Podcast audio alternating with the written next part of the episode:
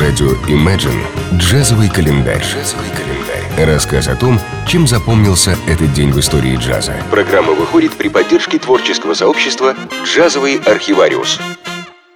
16 декабря 1944 года в городке Порт-Честер, штат Нью-Йорк, родился Джон Аберкромби, джазовый гитарист, чье удивительное умение сочетать в своем творчестве многообразие различных джазовых направлений сделало его одним из самых влиятельных акустических и электрогитаристов 70-х, начала 80-х годов. И по сей день он остается легендой джаза. Есть даже понятие стиля Аберкромби. Он основан исключительно на джазе и содержит в себе весь арсенал современной импровизационной музыки. Но основное свойство стиля Аберкромби – это то, что он всегда подразумевает и демонстрирует нечто большее, являясь продолжением одновременно и классической, и джазовой традиции, при этом будучи стилем абсолютно новаторским. В 16 лет Джон Аберкромби поступил в знаменитый музыкальный Беркли колледж в Бостоне, где и проучился до 66 года. В 69-м органист Джонни Хаммонд Смит пригласил молодого музыканта принять участие в своем турне. На ударных в группе был Грейди Тейт. В этом составе они неделями ездили по стране, выступая в самых разных городах. Для Джона Аберкромби этот состав стал также первым, с которым он попал в звукозаписывающую студию. Примерно в это же время Джон познакомился с братьями Брекер и получил от них приглашение войти в состав фьюжн-группы Dreams, в которой помимо него вошли Рэнди и Майкл Брекеры, а также барабанщик Билли Кобан. В этом составе группа записала свой одноименный дебютный альбом для лейбла Columbia. В 1969 году Джон Аберкромби уже стал достаточно известным сессионным музыкантом.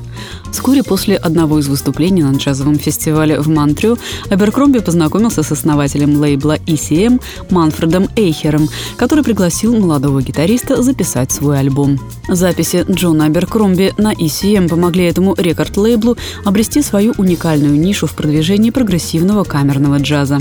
Первый альбом, записанный Джоном на этом лейбле, называется «Timeless». Он записывался с участием Джека Дежанета и Яна Хаммера. В ноябре 75-го свет увидела пластинка «Get Away», ставшая первой работой трио в составе Аберкромби, Дежанет и Дэйв Холланд на басу. Их трио еще называли по имени альбома «Get Away», и Джон стал руководителем этого коллектива. Джон Аберкромби сотрудничал также с другим культовым гитаристом Ральфом Таунером. В 1976 году они записали дуэтом диск «Саргассово море». В 1981 году свет увидел второй совместный альбом Джона Аберкромби и Ральфа Таунера пять лет спустя. В 98-м в рамках тура, организованного американской табачной компанией, Аберкромби побывал в России, посетив необычную для музыканта такого класса серию городов Нижний Новгород, Самару, Волгоград, Ростов-на-Дону, Краснодар и Сочи. Джазовый календарь. Tokyo Life, альбом джазового гитариста Джона Маклафлина, записывался вживую 16 декабря 1993 года в Tokyo Jazz Club в Японии. На этом альбоме, спродюсированном Жаном Филиппом Аллардом и выпущенном в 1994 году на лейбле Blue Note, Джон Маклафлин записывался вместе с группой The Free Spirits, но, несмотря на это, Tokyo Life обычно считают сольным альбомом Маклафлина. Тем не менее, Скотт Яну в своей рецензии пишет, что хотя Маклафлин числится лидером этой записи, и у него есть множество интересных импровизаций, по существу эта сессия очень напоминает те, которые Джоуи де Франческо вел в качестве лидера с Джимми Смитом. Музыканты играют преимущественно блюзовые пьесы, и де Франческо явно доминирует в группе, захватывая для своих соло большую часть пространства. В записи альбома Tokyo Life приняли участие Джон Маклафлин – гитара, Джоуи де Франческо – хаммонд-орган и труба, Деннис Чемберс – барабаны. Джазовый календарь. 16 декабря 1959 года в студии Руди Ван Гелдера прошли две сессии звукозаписи джазового пианиста Дюка Пирсона, материалы которых в 60-м году были выпущены лейблом Blue Note на альбоме Tender Feeling – «Нежное чувство». Этот альбом стал второй работой Пирсона с легендарным лейблом. Он был записан в трио с контрабасистом Джином Тейлором и барабанщиком Лесом Хамфрисом. его название «Нежное чувство» прекрасно выражает характер материала.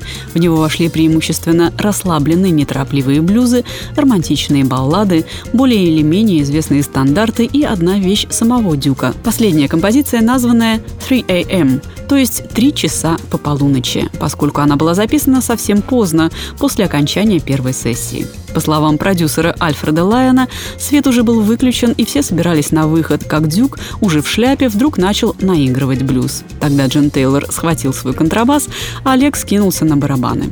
В контрольной все тоже бросились обратно на места. Инженеры что-то наспех настроили и стали записывать. Так спонтанно и получилась эта сверхурочная пьеса. Вся музыка этого альбома в целом звучит очень камерно, в лучшем смысле этого слова, словно свои собрались поиграть для своих. Пирсон играет особенно проникновенно, с большим вкусом, тонким лиризмом и какими-то очень затягивающими фразировками, благодаря которым слушатель может с удовольствием раствориться в теплых волнах его импровизаций. Джазовый календарь на радио Imagine. Чем запомнился этот день в истории джаза, читайте на странице творческого сообщества «Джазовый архивариус» ВКонтакте. Послушаем композицию «Free AM» с альбома Дюка Пирсона «Tender Feeling».